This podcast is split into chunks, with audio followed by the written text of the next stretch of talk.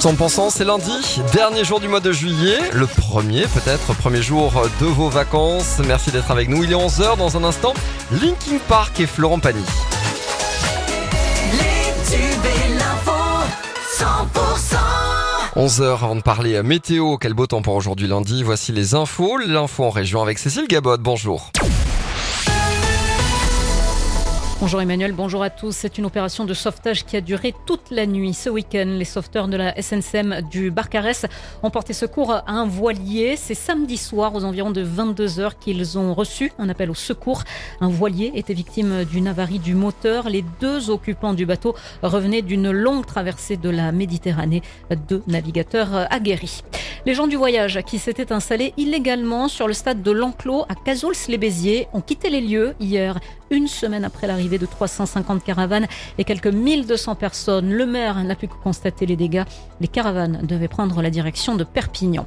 Le bar d'un camping détruit par les flammes à Toreil hier. L'alerte a été donnée en fin de matinée au camping Les Dunes. De gros moyens ont été mobilisés. 25 sapeurs-pompiers se sont rendus sur place. Les vacanciers ont été mis en sécurité. Le feu était éteint aux environs de midi et demi. Quatre licenciés de l'association sportive carcassonnaise cycliste se sont qualifiés pour participer au championnat du monde de cyclisme à Glasgow en Écosse. Ce sera du 5 au 13 août prochain. Quatre licenciés qui représenteront donc les couleurs de Carcassonne et du département de l'Aude. Il y a Sophie Giovan, Frédéric Gomber, Véronique Deschaux et Marion Taillefer. À Béziers, chaud de vent, à voir tous les soirs de l'été la fontaine musicale sur la place Jean Jaurès à 22h et 22h30. Le reste de l'actualité, après le putsch au Niger, le président français Emmanuel Macron a menacé de répliquer de manière immédiate et intraitable à toute attaque contre les ressortissants de la France et ses intérêts sur place. Le Niger où des milliers de manifestants favorables au putsch militaire ont ciblé son ambassade à Niamey. Et puis les recherches devaient reprendre après la disparition du petit Émile.